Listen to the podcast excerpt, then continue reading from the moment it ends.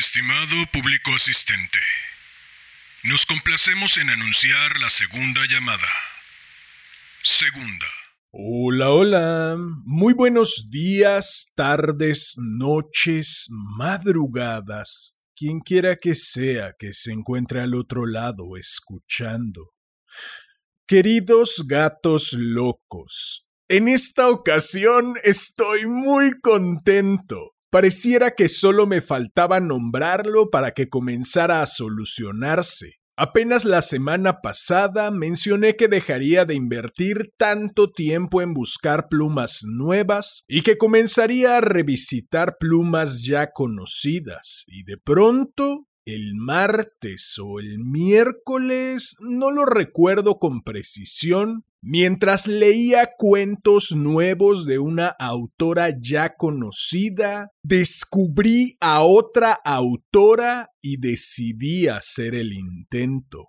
Estaba apenas frente al primer cuento, aún con esas ganas de ser flechado y me bastó con un par de renglones para saber que este iba a ser el cuento del día de hoy. Me gustó su frescura y su cinismo. Aunado a ello, me acordé de algunos otros cuentos ya compartidos en este rinconcito y, por si fuera poco, borda sobre algunos de mis fetiches literarios.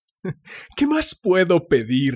Que me sigan ocurriendo más flechazos como este en todo caso. Y claro, que ustedes lo disfruten cuando menos la mitad de lo que yo lo disfruté.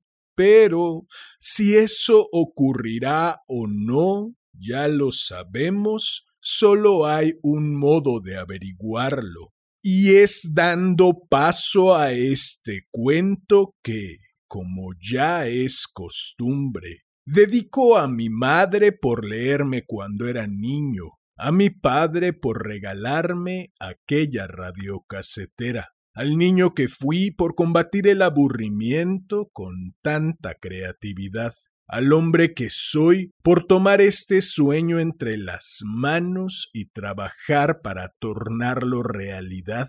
Y por último, no por ello menos importante, a ti, quien quiera que seas y desde donde sea que me estés escuchando. Ha llegado la hora de correr el telón y de que empiece la función. Estimado público asistente, Damián Sastre presenta Todo movimiento es cacería de María Teresa Andrueto. Esta es tercera llamada. Tercera. Comenzamos.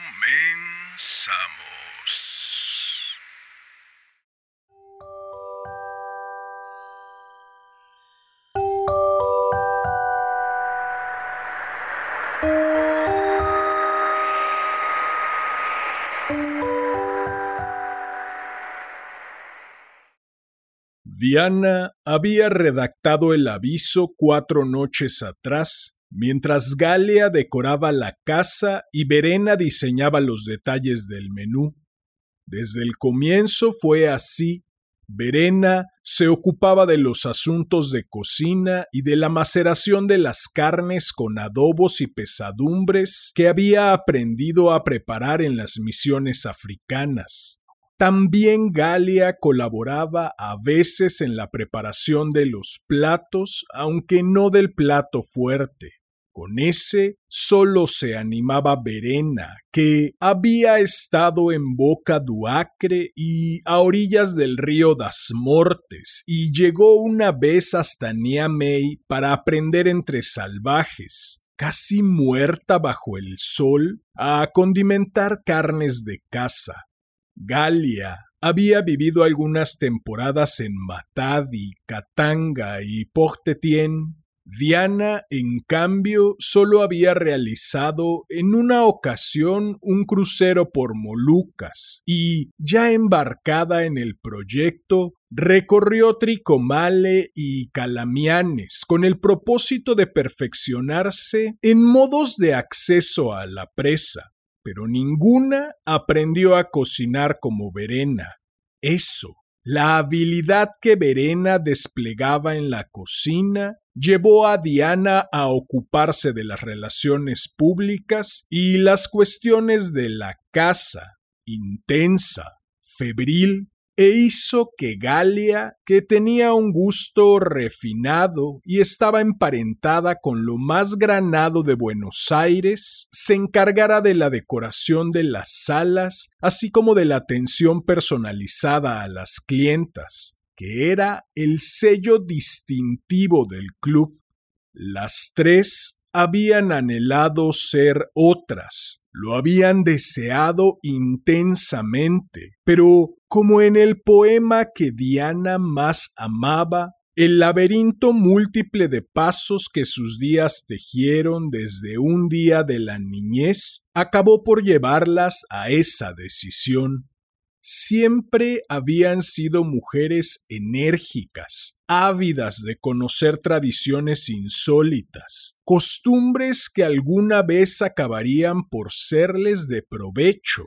Pero fue Galia la de la idea, la que convocó a sus amigas de la niñez a comienzos de los ochenta para fundar un club antes de eso, las tres habían militado en movimientos de mujeres y era esto, más que ninguna otra cosa, lo que dotaba de sustento al proyecto. Juntas decidieron desde los inicios enmascarar las actividades bajo la forma de un servicio de acompañantes gordas, y ese encuadre lo comprobaron enseguida, resultó inmejorable. Pero no era un servicio de acompañantes. En realidad, se trataba de un club con socias, pago riguroso de cuotas, ritos de iniciación y ceremonias de pasaje que Tenía, entre otras comodidades, sauna, salón de belleza, sala de masajes y, como razón de ser, un restaurante exclusivo. Si alguien llamaba buscando una gorda o si, aunque más no fuera solapadamente, dejaba traslucir su deseo de encontrarla, ellas ponían en acción la maquinaria.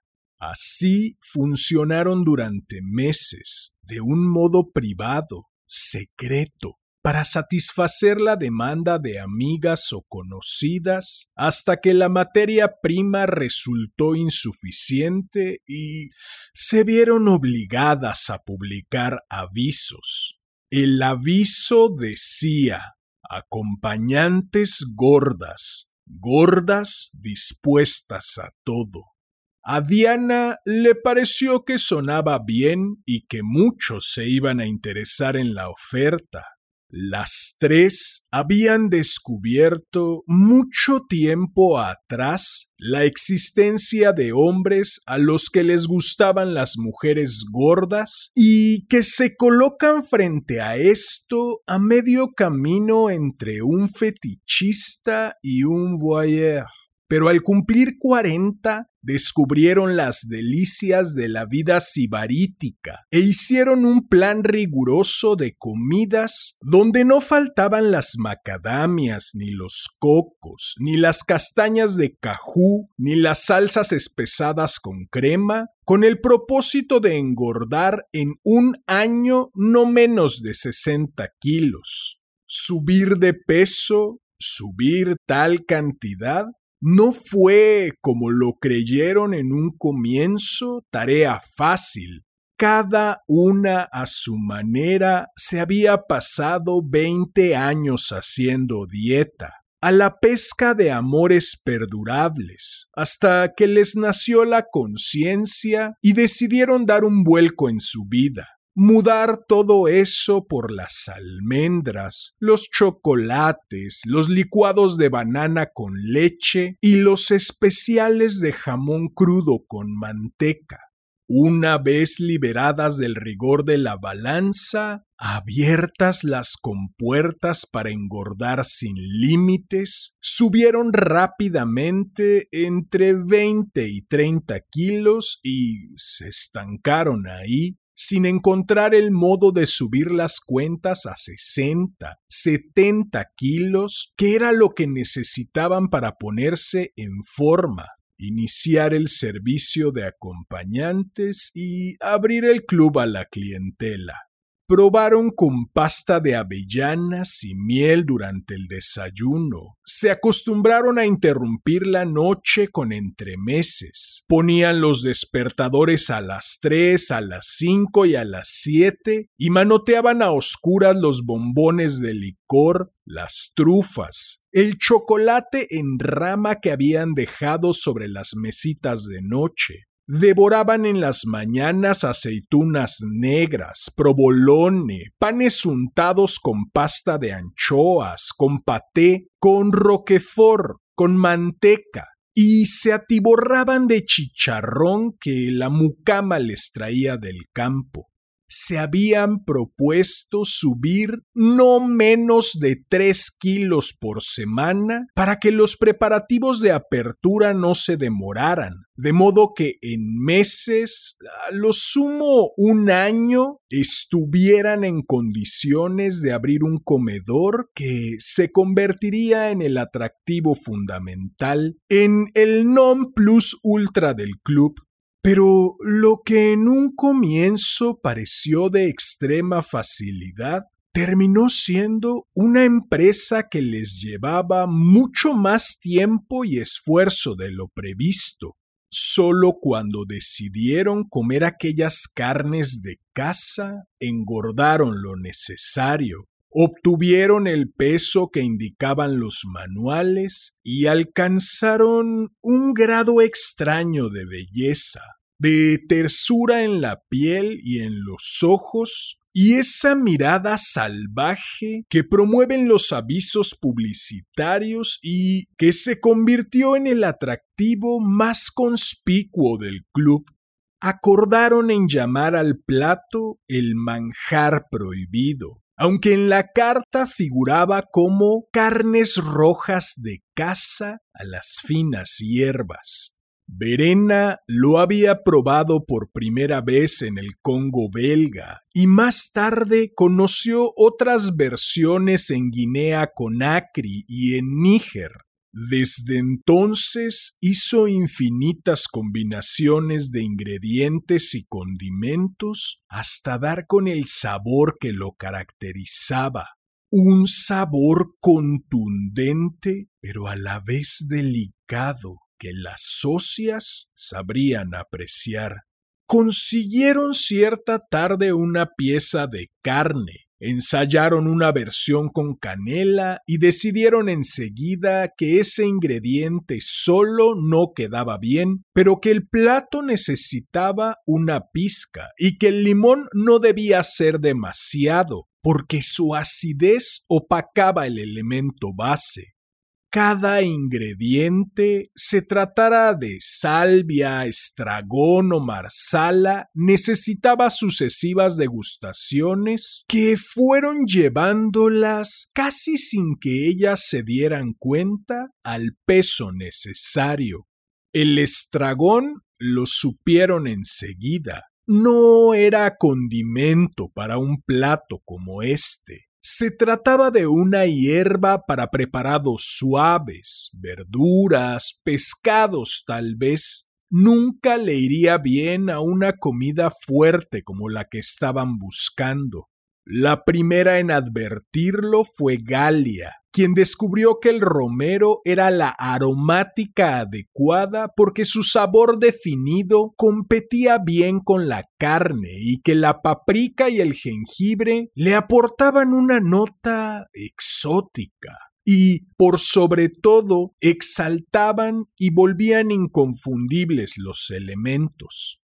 Fue también Galia quien advirtió que los acompañamientos mejores eran los chutneys, en especial el de peras, y la salsa de ciruelas, que tanto le iba bien a esta carne como al cerdo, y ella, la primera en descubrir que degustando las numerosas pruebas de cocina, habían engordado más que con los bombones, el chocolate en rama y la Nutella que hacían traer en cantidades desde Milán.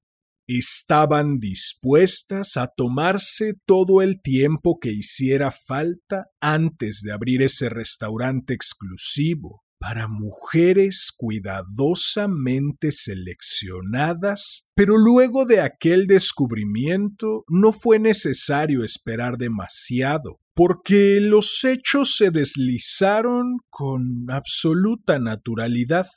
Al cabo de meses, cada una engordó más de ochenta kilos, y entonces, alcanzado los requisitos que fijaba el reglamento, trataron de favorecer poco a poco una costumbre, un modo de encauzar los impulsos, de llevar a los hombres hacia ellas que estaban ávidas y querían comenzar a darse algunos gustos. Esa mañana hubo desde temprano algunos llamados, casi todos de proveedores que nada tenían que ver con el asunto, hasta que la secretaria dijo que hablaban por el aviso y le pasó el teléfono a Diana. Cuando alguien pedía una gorda o ellas sospechaban que tras una conversación cualquiera había algún interés de ese tipo, comenzaba a tejerse la urdimbre. Se trataba siempre de un procedimiento minucioso, porque había que pasar el sedazo, acometer un proceso delicado de selección hasta depurar la demanda y quedarse solo con los hombres de necesidades más ancestrales. Lo primero era una larga conversación telefónica para aclarar dudas y averiguar de qué naturaleza era el deseo, porque si de algo se jactaban era de satisfacer plenamente a la clientela. Una vez hechos los arreglos telefónicos, venía una primera aproximación que a veces era la definitiva, con un cuestionario que incluía ciertos tópicos, recaudos como averiguar si estaban casados o si tenían viva a la madre, esa era la pregunta más viscosa. Averiguaciones que parecían sin sentido y que sin embargo eran de una importancia medular. Después todo derivaba en una especie de calentamiento. Y si el cliente respondía bien, si tenía, como ellas esperaban, un deseo fuera de control, entonces Diana acordaba un encuentro íntimo. Había mucho de gratuidad en esos hechos, aunque un poco de dinero siempre fue necesario para la recuperación de lo invertido, y las cosas funcionaban entre ellos como en una cofradía, con una convicción similar a la de los poetas más extravagantes o a la de los miembros de una comunidad religiosa. Para decirlo de otro modo, ellas comprendieron pronto que la belleza es siempre horrorosa. No por casualidad, el lema del club era un apotegma de Nietzsche escrito en letras góticas sobre la puerta de ingreso al restaurante. Que todo te acontezca, lo bello y lo terrible. Ellas habían llevado el respeto por esa frase hasta lo absoluto, se la habían hecho sentir vivamente a cada uno de los ejemplares seducidos, que no pensaban aceptar peleles, que buscaban hombres hechos y derechos, fue algo que acordaron desde el primer momento. Los débiles, los pusilánimes, no eran destinatarios dignos de sus esfuerzos. La misión que llevaban a cabo, ¿lo pensaron alguna vez? se asemejaba más bien a un deporte, a la caza de la trucha, por ejemplo, donde la habilidad de la presa, su resistencia, acrecienta el placer del pescador. Y por paradójico que parezca, era eso lo que los hacía caer en la red. Nadie deseaba ser menos todos se vanagloriaban de la cantidad de mujeres que habían tenido. Algunos llegaron a decir que en la colección solo les faltaba una gorda y se regodeaban con detalles de mal gusto sobre el estado en que habían quedado las mujeres seducidas o contaban mentiras que a ellas las sacaban de quicio como eso de que nadie los comprendía, y menos aún las madres de sus hijos. El servicio de acompañantes estaba compuesto en principio solo por las dueñas, aunque en algunas ocasiones, si era necesario, se agregaban las socias del club mujeres de gordura incipiente o ya considerablemente gordas, destinatarias genuinas del proyecto reclutadas desde hacía tiempo para la causa. El hombre le dijo a Diana que quería contratar a una gorda, cuando ella preguntó medidas que le interesaban, modos de acceso carnal preferidos, datos de su historia con gordas, experiencias previas con bulímicas, anoréxicas y mujeres con otras alteraciones de la conducta alimentaria, él trastabilló dijo que nunca había pensado que tendría que dar tantas explicaciones. Ella le aclaró que todas las preguntas se formulaban con el propósito de ofrecer un servicio mejor, lo más ajustado posible a las necesidades de cada cliente. Y entonces él se despachó con la primera confesión estaba casado con una mujer que come solo pomelo y queso senda y hace seis horas diarias de bicicleta fija.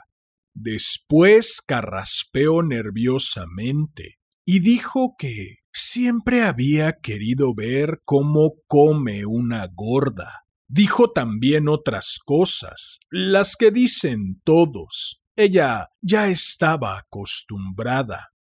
Diana percibió enseguida que ese hombre era un puerco, como casi todos los que llamaban buscando gordas. Él pronunció frases que ella registró cuidadosamente en su memoria, aunque después no tuvo ganas de reproducirlas ante sus socias. Dijo también que estaba buscando esto desde hacía meses y finalmente preguntó cuánto cobraba por el servicio. Entonces ella supo que él había caído en la red. No le extraña que le pregunte cuánto pesa, porque él no conoce los contratos, pero el cumplimiento de las reglas es estricto ella jamás de ninguna manera dirá los kilos. Sabe muy bien que esa negativa estimula el deseo. Él hizo un silencio extremo del otro lado de la línea hasta que ella mencionó las ofertas especiales para hombres vinculados con anoréxicas, y fue eso lo que lo decidió. Diana lo citó en la confitería del molino. Dijo que iba a estar allí a las siete y que pediría un té. Cuando él cuelga, ella va a su dormitorio y busca la ropa interior hecha a medida, de calidad especial, con encaje de trama abierta. Se fija bien si están bien los breteles del corpiño, si son lo suficientemente fuertes, porque algunos hacen gala de torpeza. Elige con cuidado lo que va a ponerse se prueba el baiano malva, el palazzo y el spolverino color lila, pero se decide por el solero turquesa porque sabe que a esos hombres les gustan las emociones fuertes, los colores subidos, los escotes sobre la carne blanca. Hay tres mesas ocupadas a esa hora de la tarde en la confitería del molino, desde una de ellas, un hombre delgado, insignificante, la mira. El hombre le manda a Diana con el mozo un papelito. El papelito dice que pida algo, lo que quiera. A Diana le encantan las tartas, sobre todo la de castañas, y pide una porción. La come voluptuosamente el hombre escribe que coma más, que siga comiendo. A ella le gustan las tortas que hay en la vitrina, una isla flotante, una de crema moca, una selva negra, una tarta de coco.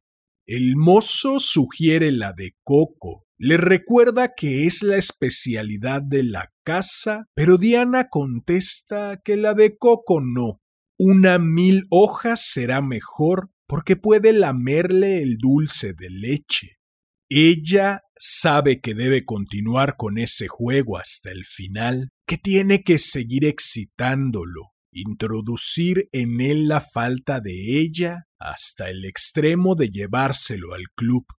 Él le pide que coma con las manos y se chupe los dedos, y que cuando se chupe los dedos lo mire a él. Ella dice que para chuparse los dedos es otro precio, que eso tiene una sobretasa, pero hace sin embargo lo que él le pide, lo deja ganar. Más tarde, el hombre ordena que vaya al baño y se suelte la faja, porque a él no le gustan las gordas atadas. Ella va al baño, se quita la faja y respira con libertad. No está mal que alguien la quiera así. Por un momento algo la cruza. Un muchacho que conoció cuando iba a segundo año del bachiller pero se sacude pronto ese sentimiento.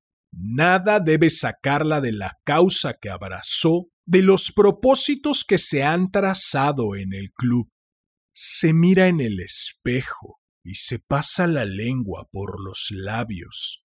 Luego se apoya contra la pared, baja lentamente la mano por las carnes sueltas y sigue hacia abajo hasta la raja húmeda. Es roja como una flor de carne. Pensando en aquel muchacho que se llamaba Pablo y en la tarde en que le hizo el amor tras un tejido donde trepaban esas flores blancas que se llaman damas de la noche. Sabe que allá afuera, sentado en el salón, está el hombre que la contrató y le paga para que ella llegue a esto y se lo diga. Es lo que hace. Sale del baño, va hasta la mesa y se sienta. Anota en un papel lo que ha hecho.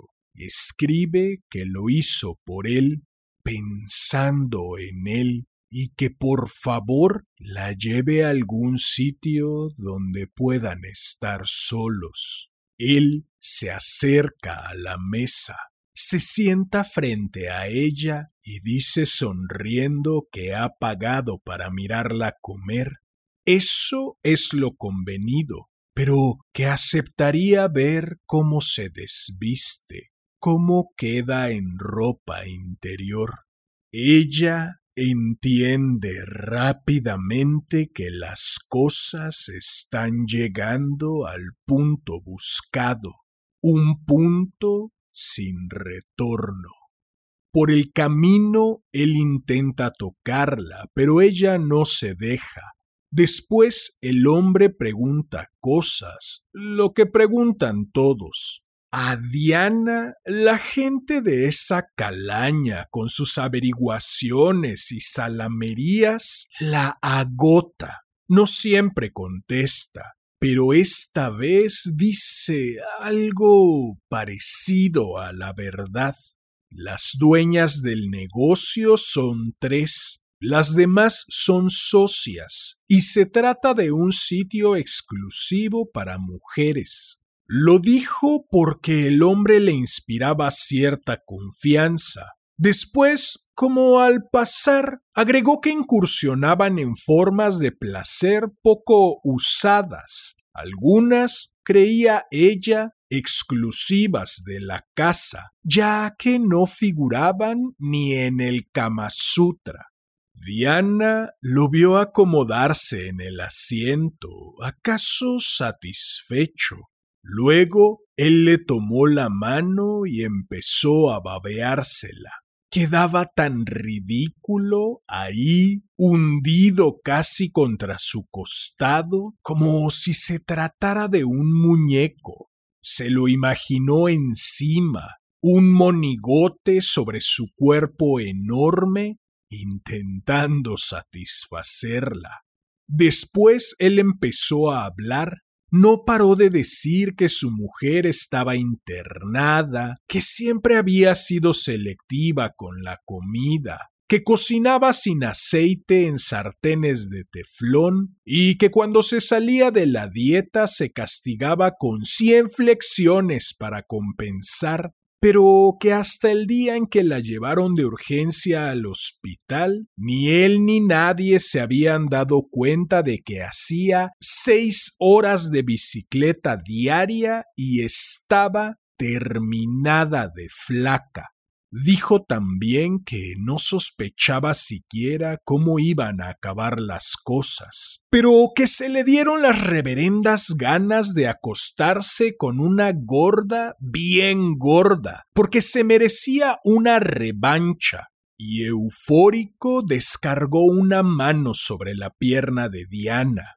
Ella corrió delicadamente la mano hasta el muslo de él y ahí la dejó, entonces contestó que también para ella iba a ser un gusto. El salón era un lugar aséptico que recordaba vagamente a un hospital.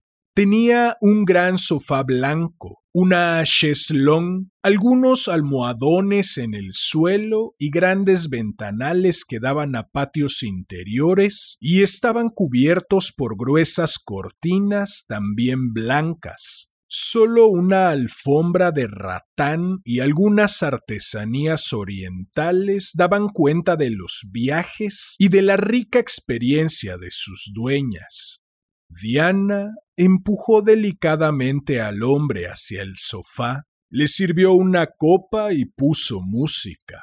El amor brujo era lo apropiado. Tenía infinitas grabaciones, pero esta vez puso un trío de mujeres, una versión poco ortodoxa que tenía por fondo un delicioso diálogo de flautas se desabrochó el solero y lo puso sobre la cheslón. Después se quitó el corpiño y asomaron, libres al fin, las tetas, los pezones claros de las que nunca dieron de mamar y la bombacha de encaje rojo hundida bajo una sobrefalda de carnes lechosas. Entonces bailó para él y dejó que la mirara se supo hermosa, como una modelo de botero. Había aprendido a bailar en los carnavales de Río, cuando pasaba el verano en las playas en busca de pique, porque en aquel tiempo le interesaba la pesca. no como ahora que se dedicaba a la caza. Cuando se acercó más de la cuenta, Diana percibió el paso del miedo por los ojos de él, pero anuló toda resistencia mirándolo con intensidad y pidiéndole que tuviera coraje porque lo que venía era realmente el plato fuerte. Él intentó sobreponerse al contacto de una lengua extrañamente dulce sobre su sexo, aunque se podía ver a todas luces el esfuerzo que hacía para mantener la dignidad, hasta que ella avanzó tanto que él no pudo más que entregarse. Diana le sacó lo que le quedaba de ropa, una camisa a rayas y se le subió encima. Él apenas pudo balbucear que le hacía daño. Poco después, sofocado, se animó a decir que le faltaba el aire, y apenas más tarde le rogó con voz entrecortada que se bajara porque lo asfixiaba. Pero ella siguió sobre él cada vez más fuerte, y cuando estaba a punto de gozar, le tapó la boca para no oír los gemidos. Así fue como los dos coincidieron en sus estremecimientos. Solo cuando supo que el hombre estaba inerte, ella se bajó e hizo sonar el timbre. Galia abrió tímidamente la puerta y preguntó con su vocecita de niña apenas audible ¿Ya está? Todavía desnuda, extenuada, Diana dijo que sí con la cabeza, y entonces Galia le dejó paso a Verena. Con los ojos vidriosos Verena caminó hacia el sofá donde estaba el cuerpo caliente del hombre. Se arrodilló a sus pies y abrió el maletín de badana gris. Desenvainó los cuchillos de acero damasquino comprados en Toledo y los limpió minuciosamente, uno por uno, con una gasa. Después comenzó el trabajo. No había tiempo que perder porque estaban sin mercadería desde la semana anterior. Era necesario faenar pronto, dejar orear el cuerpo al sereno durante toda la noche y preparar la comida para la cena del sábado, que es siempre la de mayor demanda.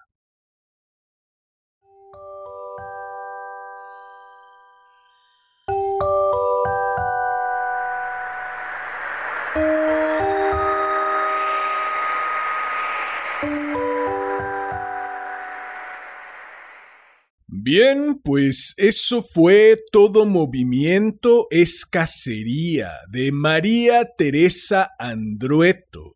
Espero que lo hayas disfrutado. Si fue así, agradecería enormemente que me ayudaras compartiendo, difundiendo. Vale, al inicio mencioné que este cuento me había recordado a otros cuentos. No mencioné cuáles y tampoco por qué motivos. Obviamente, para no arruinar la trama. Abro paréntesis aunque no sé si es mi colmillo afilado de tanto leer o es que la autora escribe con un pelín más de la transparencia necesaria. Lo cierto es que con los primeros minutos de lectura supe qué estaba ocurriendo y qué iba a ocurrir. Eso sí, Debo confesar que el modo en que es llevado el asesinato me tomó completamente por sorpresa y me encantó. Cierro paréntesis. Quienes estén en este viaje desde el primer capítulo y no hayan perdido de vista, o mejor dicho, de oído, ninguno de los 127 cuentos leídos hasta el día de hoy, seguramente saben ya cuáles podrían ser los cuentos recordados. Y también cuáles podrían ser esos fetiches literarios míos. ¿Será la comida sibarítica? ¿Serán las sociedades secretas? ¿Será el humor negro? ¿Serán las mujeres gordas? ¿Serán las seducciones que acaban mal? ¿Serán todas las anteriores?